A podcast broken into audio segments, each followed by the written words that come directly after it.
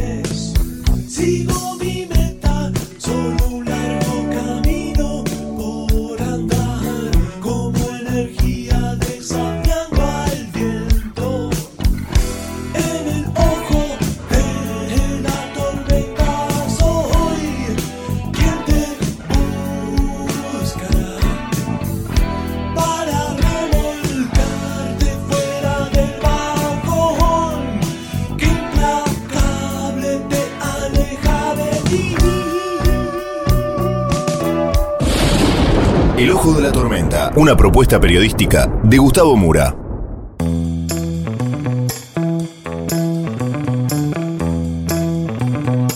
Bienvenidos al Ojo de la Tormenta, el episodio de hoy, Macri versus Massa. Vamos entonces con los temas del día de hoy en este breve sumario.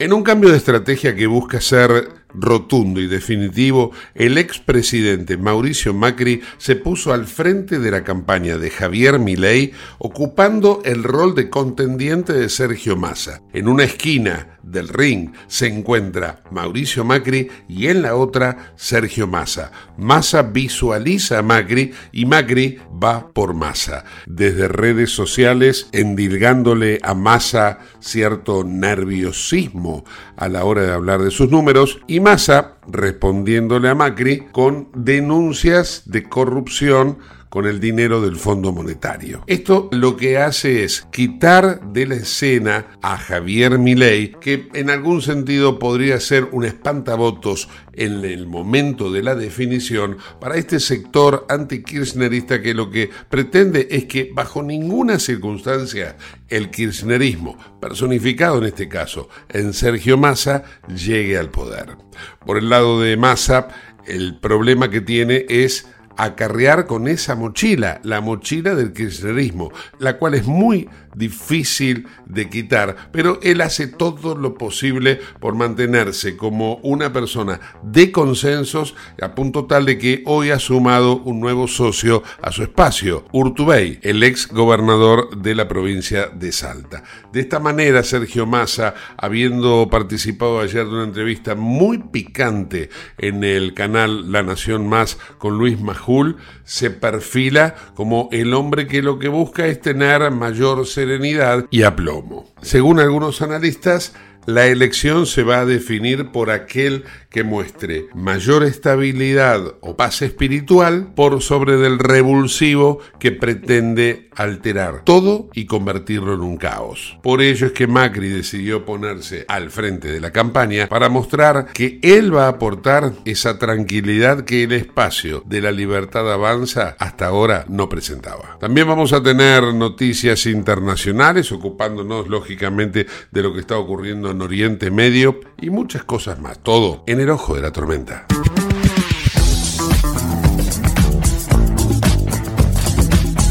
Auspicia este programa Autopiezas Pana. Más de 30.000 productos en stock y más de 30 años brindando seguridad para tu vehículo. No te olvides de visitarlos en la web pana.com.ar o llamarlos al 42504220. Autopiezas Pana, tu socio estratégico. Dirección Avenida La Plata 1933, Quilmes Oeste.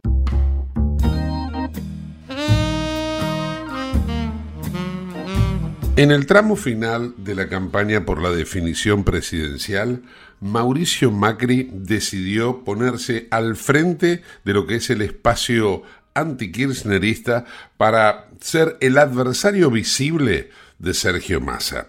Macri ayer domingo, a través de la red social Twitter, decidió emprender él mismo la acción contra Massa y de alguna manera Massa recoge el guante y también visibiliza que es Macri la persona que se va a poner del otro lado del ring.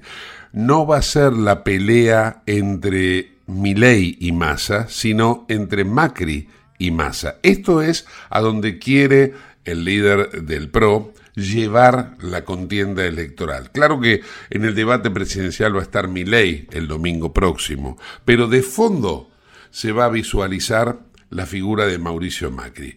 ¿Qué ha ocurrido en las últimas horas? Bueno, precisamente Macri, interpretando que el tema es me tengo que poner yo al frente de esta discusión, bueno, Macri emitió un tuit en donde él dijo, Massa se puso nerviosísimo escuchando sus propias cifras. ¿A qué se refiere Macri cuando habla de esas propias cifras? Bueno, se refiere a la enumeración de temas que había hecho Luis Majul cuando ayer mismo, en una entrevista en el canal La Nación Más, recibió a Sergio Massa y, entre otras cosas, le dijo lo siguiente. Escuchemos. Duplicaste la inflación desde que asumiste, triplicaste el precio del dólar, el salario de los argentinos, el informal, en el último año bajó el 40%, 100% de inflación, eh, 140% de inflación anualizada, 100% el aumento. La política que ya venía antes, pero tu política generó muchos nuevos pobres. Depende de cómo lo tomen, entre No. 2 millones, entre 2 millones y 3 No, millones bueno, de pobres. vamos a, vamos a terminar los Y- datos. No, bueno, eh, eh, subió el déficit fiscal. eh, No, error. sí, no, no. Ver, no, no, no. No, no Error, es un grave error. Sí, grave Bueno. error, porque Sí. en primer lugar, todo eso usted lo está poniendo sobre Perdón, la y mesa. termino. Y, tuve, y, y dijiste, tuve la responsabilidad de estabilizar la Argentina. No, no, le, no le estabilizaste.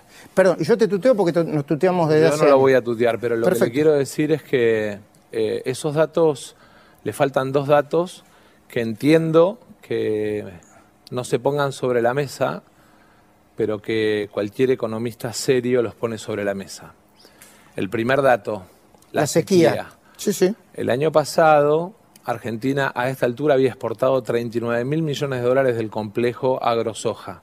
Como decía cuando presentaba el tema, Sergio Massa, notificado de que del otro lado del ring el que se encuentra es Mauricio Macri, le devuelve la pelota a Majul, en este caso porque era su entrevistador, diciéndole lo siguiente sobre Macri. Escuchemos. Pero le voy a, le voy a contar favor, una primicia que lo favor. va a entusiasmar porque puede ser primicia inclusive internacional y A va a engalanar su programa. Muchas gracias. A fin de mes, el FMI empieza la investigación sobre la fuga de capitales del préstamo stand-by del 2018 y manda una comisión a la Argentina que va a hacer una revisión sobre eh, el 66% que según la AGN, que es un órgano de la oposición, lo lidera el radicalismo, eh, no se usó para financiar ni hospitales, ni escuelas, ni para resolver la estabilidad económica, sino que se usó para mm,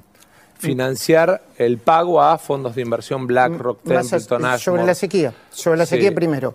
Eh, muchos otros países tuvieron sequía. Argentina tuvieron una sequía fuerte. Muchos otros países tuvieron sequía. No, pero Eh, ¿sabe lo que pasa, Luis? Brasil. No. Sí, usted me va a decir que tiene una estructura productiva diferente. Absolutamente. Y Bueno, no, no, sí. no, pero no es menor. Si yo tengo 100 mil millones de dólares de exportación previstas y 90 mil millones de dólares de importación previstas y por la sequía paso a tener 79 mil millones de dólares de exportación, digamos, soslayar ese dato es como que usted me diga que en el canal le prometieron que le iban a pagar 100 mil pesos por mes, usted comprometió en su casa gastos por 90 mil pesos por mes y a fin de mes le vinieron con 79 mil pesos por mes. Más allá de este enfrentamiento entre Massa y Macri ahora, el ministro de Economía candidato sabe que su principal problema es la mochila kirchnerista que lleva en la espalda. Entonces trata de desmarcarse en todo momento y en todo lugar. Fue precisamente ayer, también durante la entrevista, cuando eh, de alguna manera quiso tomar distancia de Cristina, diciendo que él no va a regalar cargos y que Cristina no va a formar parte de su gobierno. No voy a hacer un reparto de cargos, ¿sí? Porque ¿Y me parece. creerte? No, Si lo no, mismo te decía voy a dar Alberto nombres. Fernández, Cristina y vos cuando eran cuando eran una alianza. No, pero te voy a hacer nombres, más fácil. Por Me favor. parece que es mucho más fácil. Bueno.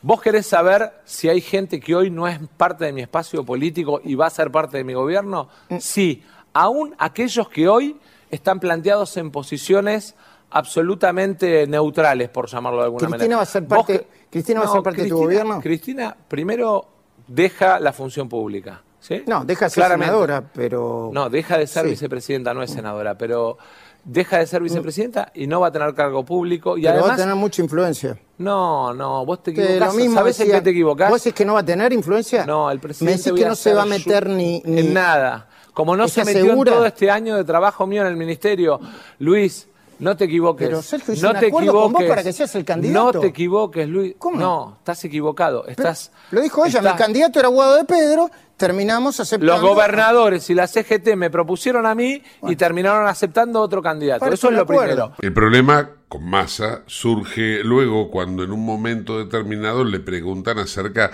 del juicio político a los miembros de la Corte Suprema impulsado por el kirchnerismo y él tomó distancia de esa situación, por lo tanto allí aflora cierto kirchnerismo o cierta, cierto poder del kirchnerismo dentro de un eventual gobierno de Sergio Massa. Por otra parte, y también en el famoso juego de querer sacar de sus casillas al candidato, me da la sensación de que Sergio Massa en esta aprobó el examen de autocontrol y pudo sobrellevar una circunstancia que tal vez eh, le hubiera restado puntos. Muchos destacan que aquí Massa se sacó. A mí no me parece así, pero bueno, pongo el audio a consideración, aunque las imágenes son un poco más elocuentes. Si alguno tiene la oportunidad de verlo luego, ya sea en redes sociales como en algún programa de televisión, seguramente sabrá a lo que me refiero. En primer lugar, la sequía representaba, en términos de tamaño, el 50% de las exportaciones agrícolas argentinas. ¿sí? Y el complejo agroindustrial argentino es el motor más fuerte de las exportaciones. En el medio, Argentina tiene además un programa con el FMI en el que este año había 12.360 millones de dólares de vencimientos de la deuda que tomó Macri, esa que el propio FMI va a investigar ahora. Eh, sí, no me haga así porque sí. No, perfecto. No, bueno, pero si me hace así con la cabecita, No. si lo que quiere es ponerme nervioso, no lo va a lograr, Luis. Pero, eh, tengo una Sergio, paz. le estoy- eh, la verdad es que si Pero hay yo algo le que le tengo es no, una ¿cómo le paz voy a hacer la enorme. cabecita? Le estoy Yo diciendo- lo lo que, le, estoy lo que le pido es su- que lo que sea dice. respetuoso. Pero soy Eh, respetuoso, le estoy, entonces- estoy siguiendo la conversación. Bien. Al contrario. Reitero el cronograma de instrucción cívica de los próximos 15 días. El domingo próximo hay debate presidencial y dentro de dos domingos vamos a tener la elección en el balotaje, el 19 de noviembre.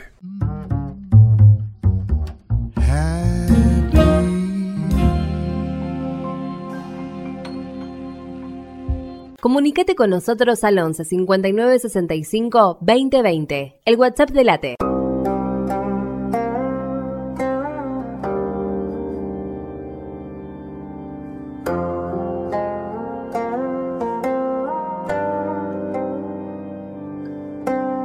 El panorama internacional de hoy se hace presente con toda la actualidad de lo que está ocurriendo en Oriente Medio. Vamos a escuchar también qué está pasando con Donald Trump en los Estados Unidos y el problema de los migrantes en ese mismo país. Todo en un informe de la cadena Telemundo.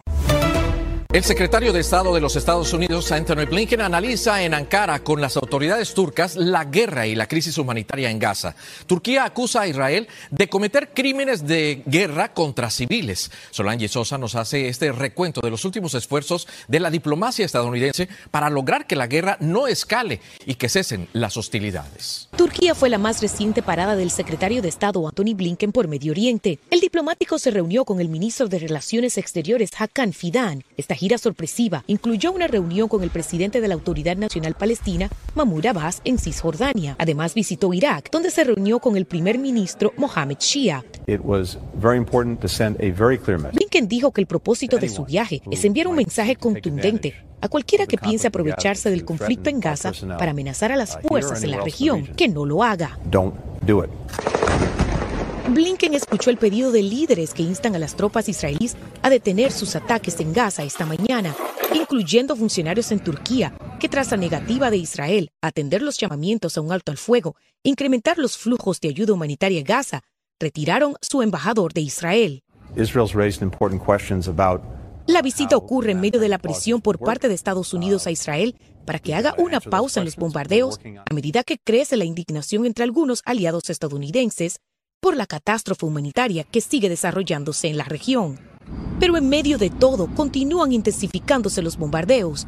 Esta última visita ocurre después de que cientos de personas buscaban desesperadamente sobrevivientes bajo los escombros, resultado de un bombardeo al campo de refugiados Al-Maghazi en el centro de la franja de Gaza.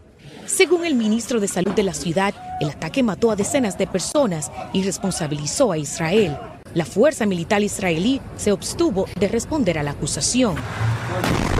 Esta mañana el ejército israelí aseguró que bombardeó durante la noche 450 puestos de Hamas, matando a otro de sus comandantes, y que tomó el control de un complejo militar de Hamas.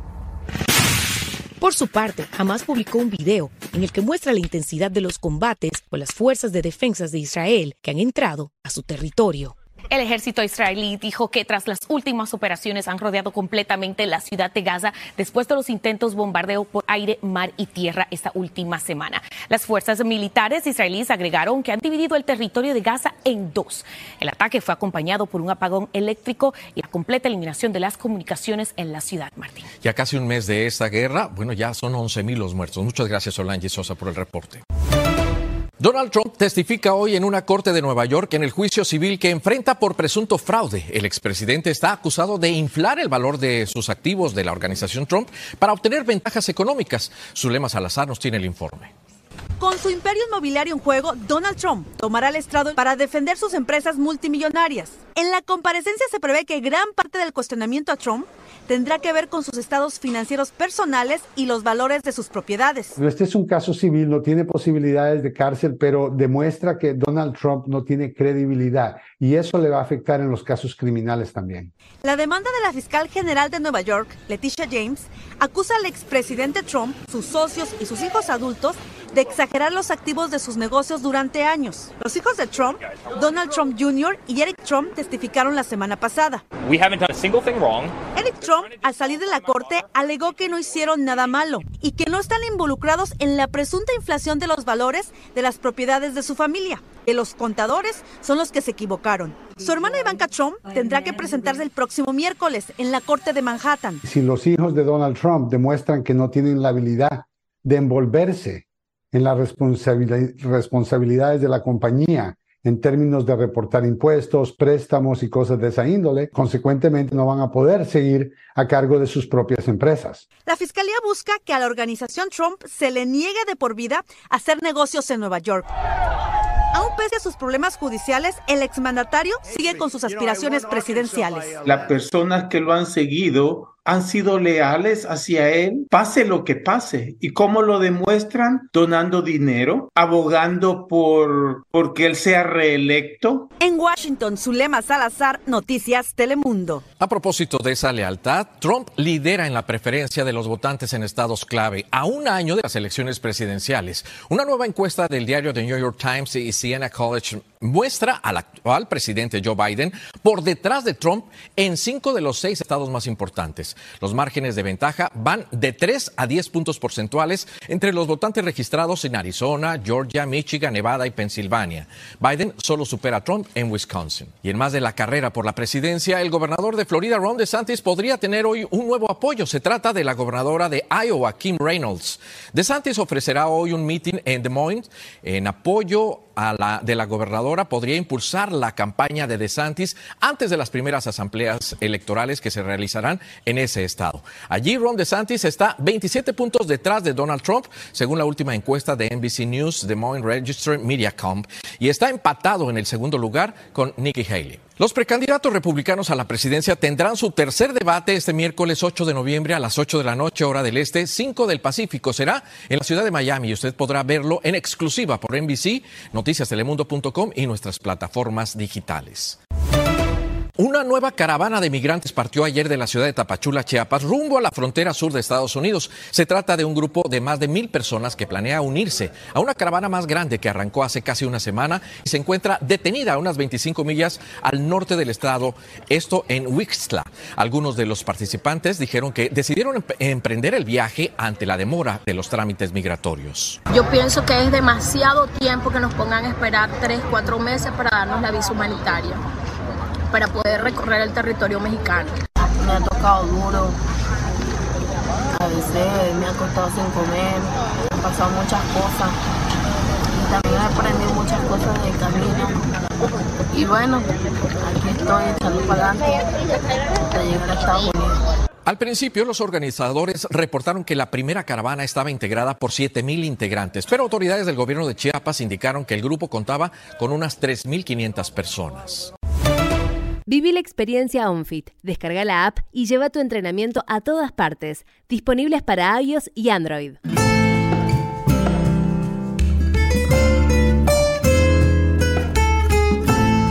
Vamos a ocuparnos de qué es lo que están haciendo los candidatos en el día de hoy. Si bien hablamos del trasfondo político, ahora vamos en primera persona. Por un lado, vamos a hablar y a comentar eh, qué hace Javier Milei hoy y luego, en otro tramo, hablaremos de qué hace Sergio Massa.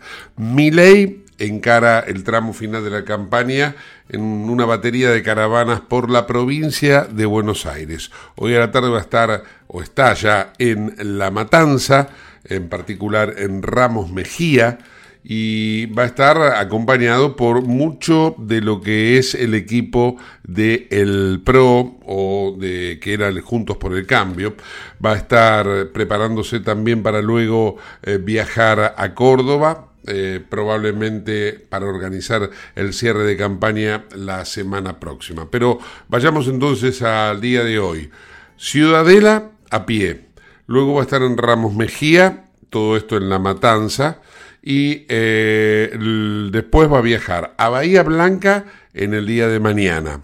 Va a volver hacia el conurbano para estar en La Plata el día miércoles eh, va a cerrar ese mismo día con un acto en Lanús y el jueves va a volver a subirse un avión para viajar a Mendoza, en donde buscará revalidar el triunfo de las primarias del 22 de octubre. El viernes va a estar en la ciudad de Buenos Aires, en el Parque de Sama, y de esta manera, bueno, cierra esta semana. La semana próxima tiene previsto viajar al litoral, va a ser una caravana por Paraná, luego por Rosario, donde se va a concentrar, y bueno, eh, como eh, les decía, la semana próxima va a ser cierre de campañas.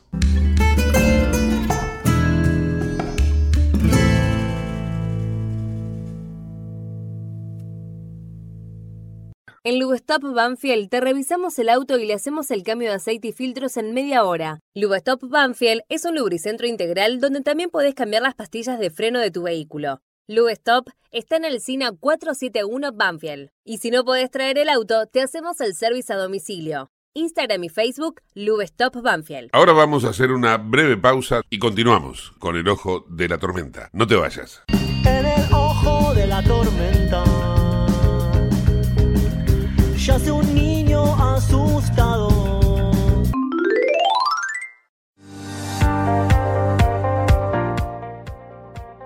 Urgente. La Subsecretaría de Atención Primaria y Salud de Merlo informa, todo paciente adulto con síntomas o sospecha de dengue debe concurrir a la guardia del Hospital Eva Perón, ingresar por la calle Pasteur, acercarse al mostrador, anunciarse y de ahí se lo derivará al consultorio correspondiente. Los síntomas del dengue son fiebre acompañada de dolor detrás de los ojos, de cabeza, muscular y de articulaciones náuseas y vómitos, malestar intenso general, aparición de manchas en la piel, picazón y o sangrado de nariz y encías.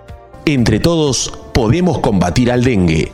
Gobierno del Pueblo de Merlo, Intendencia Menéndez.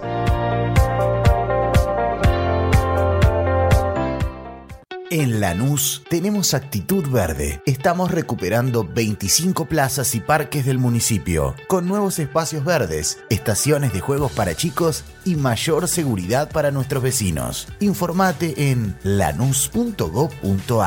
Lanús nos une. ¿Tenés Galicia? Tenés que saber algo. ¿Tenés alguna duda? Tenés alguien que te escucha y te da atención 24/7. ¿Tenés ganas de hacer algo? Tenés muchos beneficios en lo que más te gusta tenés ganas de no hacer nada.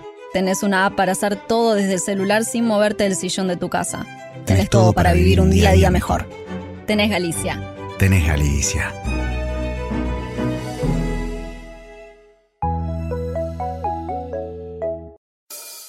En el ojo de la tormenta se suspira la verdad. En el ojo de la tormenta. Es momento de bailar. Ya tu alma vuela libre, esperando el huracán. Dime algo que me rompa.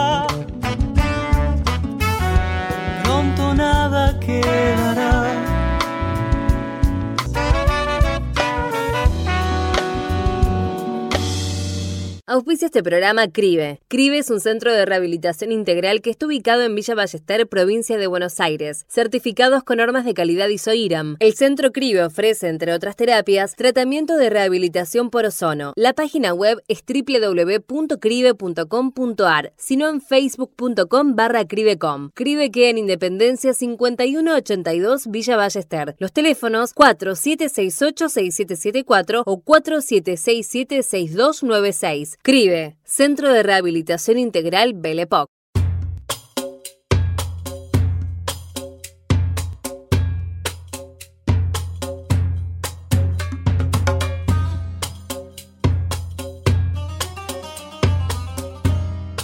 Comenzamos hoy a transitar las dos semanas previas a la elección que nos va a permitir saber quién va a ser el próximo presidente de los argentinos durante cuatro años. En esta jornada, hoy lunes, Sergio Massa está en Córdoba. Allí va a buscar los votos de Schiaretti y tratar de lograr más adhesiones del peronismo cordobés. No es una tarea fácil para Massa, no es una tarea fácil porque Massa todavía está identificado con el kirchnerismo. La principal, yo diría, eh, el principal problema que tiene este candidato es la mochila K que pesa sobre su espalda. Hoy Massa eh, estuvo en Río Cuarto, eh, luego se trasladó a Córdoba Capital, y precisamente estando allí es donde va a tener otro tipo de trabajo más, como se lo considera trabajo hormiga, porque se va a reunir en un club, en donde el club junior se llama, ¿no? en donde va a tratar de eh, conseguir que diferentes intendentes de todo Córdoba allí reunidos le aporten algunos eh, votos en una provincia que sabe que va a perder. Sabe que este, Córdoba la, va a perder, pero hay una laguna de 1.800.000 votos que es el votante de Schiaretti, de la cual puede obtener, él dice que si se viene de allí con 300.000 votos, él se considera satisfecho. Así que, bueno, habrá que ver qué es lo que ocurre con Massa en Córdoba en el día de hoy. Va a estar, eh, para tener en cuenta, ¿no? Referentes del derazotismo, que no es poco. Natalia de la Sota, la hija del ex gobernador José Manuel de la Sota, la viuda de, la Sota, Adriana Nazario. Bueno, eh, ellos, eh, o ellas en este caso en particular, eh, son las encargadas de abrirle puertas o de tender a abrirle puertas a Massa, en donde Nazario dijo, Massa no es kirchnerista, es un hombre de consensos, y bueno, y ahí es donde espera el ministro de Economía obtener algún tipo de respaldos.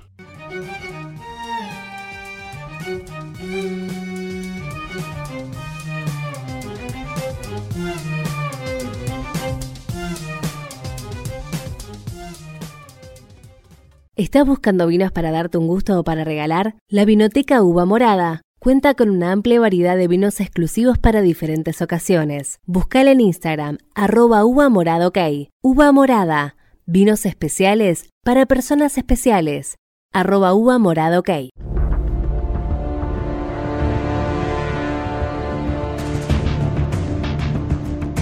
En este segundo compacto de noticias internacionales nos vamos a ocupar de la otra guerra, la que se está librando hace más de 600 días en Ucrania. El informe de Euronews ahora.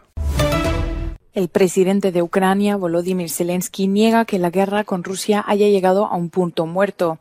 Las declaraciones llegan después de que su propio jefe militar asegurara que la guerra había llegado a un estancamiento. Zelensky, a quien se le ha visto recientemente visitando tropas de primera línea, supuestamente habría reprendido al general en cuestión, acusándole de facilitar el trabajo del agresor. Ucrania está sufriendo cada vez más ataques con drones por parte de Rusia y se cree que Moscú está intensificando los ataques a medida que se acerca el invierno para intentar dañar la infraestructura energética de Ucrania. En su discurso nocturno, Zelensky pidió más financiación de guerra por parte de Estados Unidos, advirtiendo de que una victoria rusa significaría la guerra para los soldados estadounidenses en los países de la OTAN. Mientras tanto, Rusia sigue atacando a la ciudad estratégica de Avdivka pese al creciente número de víctimas. Según las estimaciones de Ucrania y de Estados Unidos, más de 300.000 soldados rusos han resultado heridos o han muerto desde el comienzo de la guerra. Ocho personas han resultado heridas tras un ataque ruso con al menos cuatro misiles y una docena de drones en la ciudad de Odessa este domingo. El ataque nocturno provocó daños en varios edificios, entre ellos un museo de arte histórico de más de 124 años de antigüedad. Según Kiev, los drones también impactaron contra almacenes, equipos especiales de descarga y vehículos que transportaban cereales. El viernes, otro ataque ruso mató a 20 soldados durante una ceremonia de entrega de medallas en la ciudad de Saborilla. Ucrania ha iniciado una investigación penal sobre el suceso que, según su presidente Zelensky, podría haberse evitado. En Bakhmut, Rusia dijo haber destruido equipo militar y puestos de mando camuflados de las fuerzas ucranianas, mientras misiles de crucero ucranianos dañaron un buque de guerra atracado en la península de Crimea. Este verano el inicio de la contraofensiva ucraniana generó muchas esperanzas sobre su eficacia. El ejército ucraniano ya había reconquistado rápidamente los territorios perdidos al comienzo de la guerra. Sin embargo, la línea del frente apenas se ha movido desde junio. El ejército ucraniano habría recuperado unos 400 kilómetros cuadrados, menos que la superficie de la ciudad de Londres.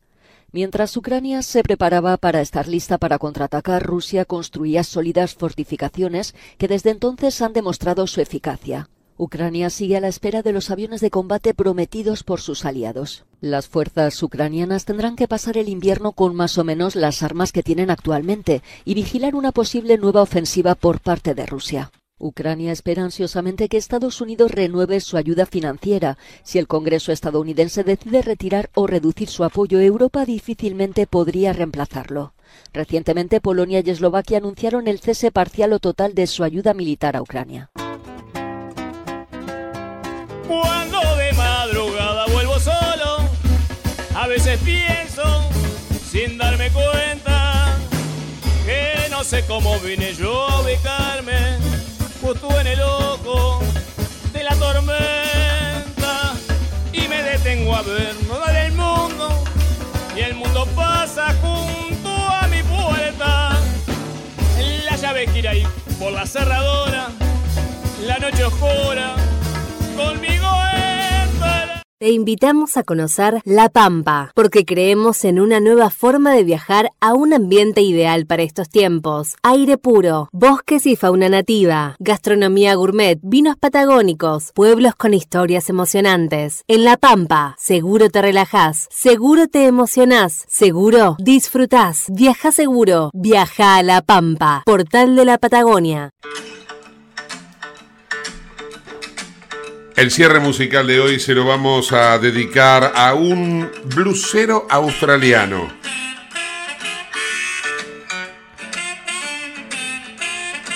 Es armonicista, toca la guitarra acústica, hace música country, soul, blues. Se llama Mick Granger.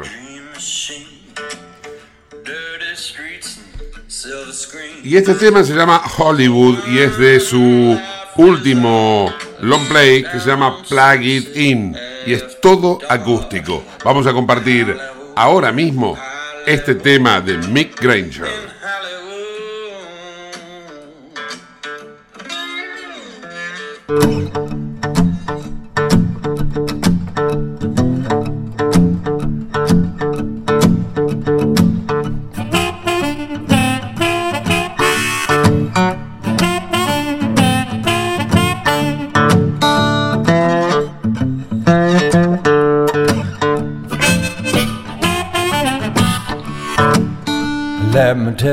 About the dream machine. Dirty streets and silver screens. Both are one, life is art. Down on sunset after dark in Hollywood, in Hollywood, in Hollywood.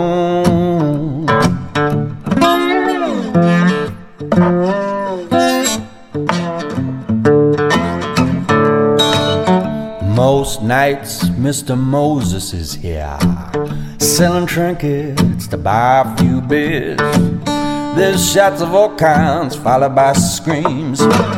Down on the boulevard of dreams in Hollywood, in Hollywood, in Hollywood, in Hollywood.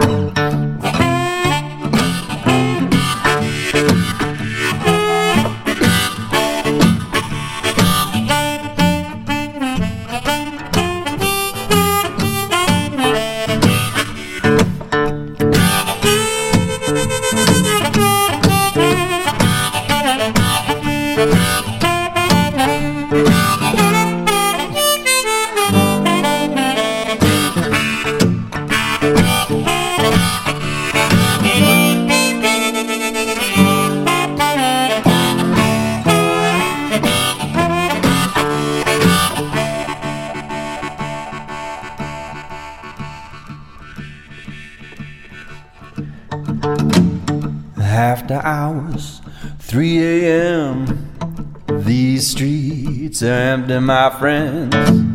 And if you're quiet, you may hear a painted star shed a tear in Hollywood, in Hollywood, in Hollywood, in Hollywood.